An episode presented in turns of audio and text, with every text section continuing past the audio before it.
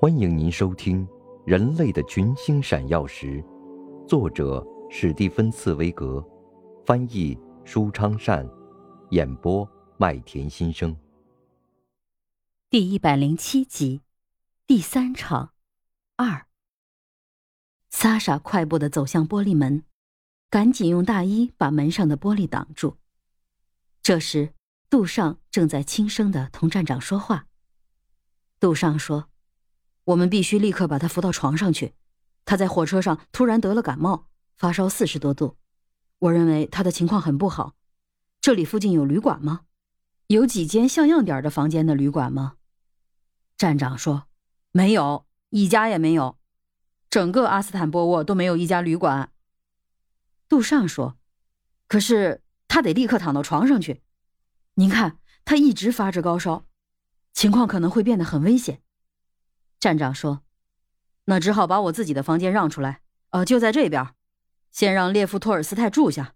当然，我将为此感到荣幸。不过，请原谅，房间非常破旧，十分简陋。这是一间我的公务用房，一间狭小的破平房。我怎么敢让列夫托尔斯泰留宿在这样的房间里呢？”杜尚说：“这没有关系，我们无论如何得先让他躺到床上去。”说着。他转向正坐在桌子旁边打着寒战的托尔斯泰，站长先生一片好心，他把自己的房间让给我们。您现在得马上休息，明天您就又有精神了，我们就可以继续旅行。托尔斯泰说：“继续旅行？不，不，我知道，我是不能再继续旅行了，这是我最后的旅程。”我已经到达终点。杜尚鼓励地说：“别担心，您只是暂时发点烧，没有什么大不了的。您只是有点感冒，明天您就完全好了。”托尔斯泰说：“我现在就已经觉得完全好了，完全好了。只是昨天晚上那才可怕呢。”我做了一个梦，我恍恍惚惚的觉得，他们都从家里跑了出来，拼命的追赶我，要把我追回去，拽回到那地狱里去。我突然惊醒过来，我起身把你们叫醒。我一路上又是害怕又是发烧，牙齿磕得直响。但是现在到了这个地方，我一点儿也不怕了。我说，我现在究竟在哪里呀？我怎么从来没有见到过这个地方？现在好了，我一点儿也不怕了。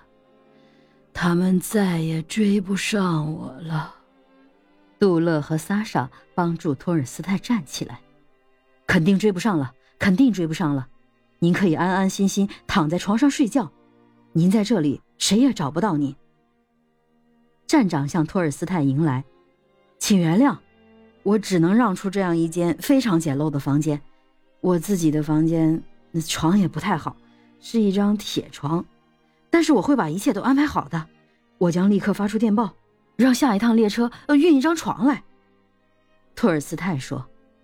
不不不，不需要别的什么床，我睡的床一直比别人的好，好床我已经睡够了。现在，床越是不好，我越是感到舒服。农民们死的时候又怎样？他们不是也安息的很好吗？萨莎拖着托尔斯泰往前走。走吧，父亲，去床上躺下。您累了。托尔斯泰又一次站住。我不知道。啊，你说的对，我累了，四肢都在往下坠。我已经疲倦极了，但是我好像还在期待着什么，就好像一个人已经困极了，但还是不能睡着，因为他正在想着那些即将来临的好事儿。他不愿意让自己睡着了，因为一睡着，他心里想的那些好事儿。也就消失了。奇怪的是，我从未有过这种感觉。也许这正是临死前的一种感觉。多少年来，我一直怕死，我怕我不能躺在自己的床上死去，会像一头野兽似的。嗷叫着爬进自己的窝里。这你们是知道的。但是现在，或许死神正在这个房间里等着我呢。我却毫无畏惧地向死神走去。萨莎和杜勒扶着他，一直走到里间的房门边。托尔斯泰在房门边站住。向里面张望。这里好，这地方很好，低矮、狭窄、破旧，我好像都在梦里见到过似的。一间陌生的屋子里放着这样一张陌生的床，上面躺着一个不堪疲惫的老头。等一下，他叫什么来着？这是我几年前才写的。他叫什么名字来着？那个老头，他曾经很有钱，然后又变得非常穷，谁也不认识他了。他自己爬到火炉边的床上。哎，我的脑袋！我的脑袋怎么不灵了？他叫什么名字来着？那个老头儿。他以前很有钱，可现在身上只穿着一件衬衫儿。还有他的妻子，那个在精神上折磨他的妻子。在他死的时候，也不在他的身边儿。哦，我记起来了，他叫科尔耶尼·瓦西里耶夫。我当时写的那篇短篇小说，就是这样称呼这个老头的。就在他死去的那天夜里，天主唤醒了他妻子的心。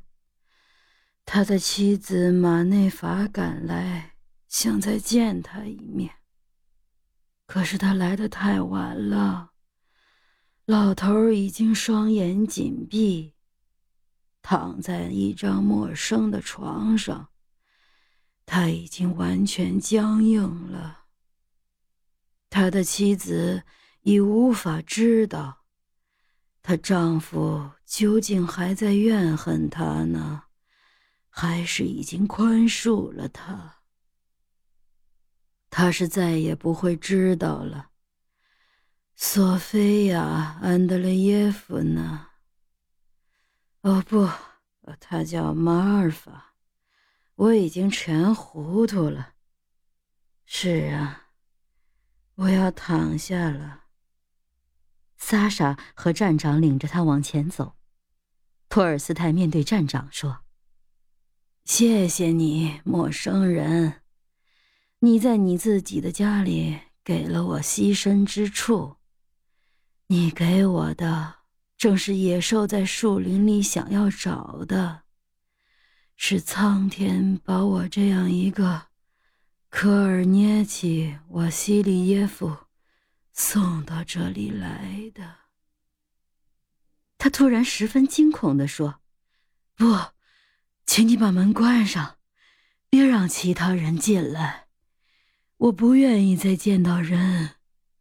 只愿意和天主单独在一起，这样我就会睡眠的更深、更好，比我一生中任何时候都要好。萨莎和杜尚扶着他走进卧室，站长在他们身后轻轻的把门关上，怅然若失的站着。玻璃门外急速的敲门声，站长拉开玻璃门，警长匆匆进来。他对您说了些什么？我必须立刻将全部情况向上报告。全部情况。他打算在这里待多久？站长说：“他自己也不知道，谁也不知道，只有天主知道。”警长说：“那么您怎么能够在这间国家的房间里给他提供住处呢？这是您的公务用房。”您不能把自己的公务用房让给一个陌生人。站长说：“列夫托尔斯泰在我的心里可不是什么陌生人，他比我的兄弟还亲。但您有责任事先请示。我请示了我的良知。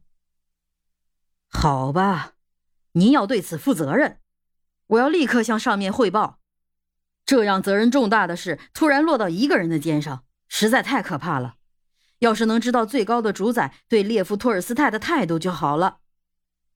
站长十分平静地说：“我相信，真正的最高主宰对列夫托尔斯泰始终充满善意。”警长惊愕地望着站长。杜尚和萨莎从房间里走出来，轻轻地关上门。警长迅速躲开。站长问道：“你们怎么离开了伯爵老爷？”杜尚说。他非常安静的躺着，我从未见过他的面容有这么安详。他终于在这里找到了世人未曾会于他的东西——安宁。他第一次单独和他的天主同在。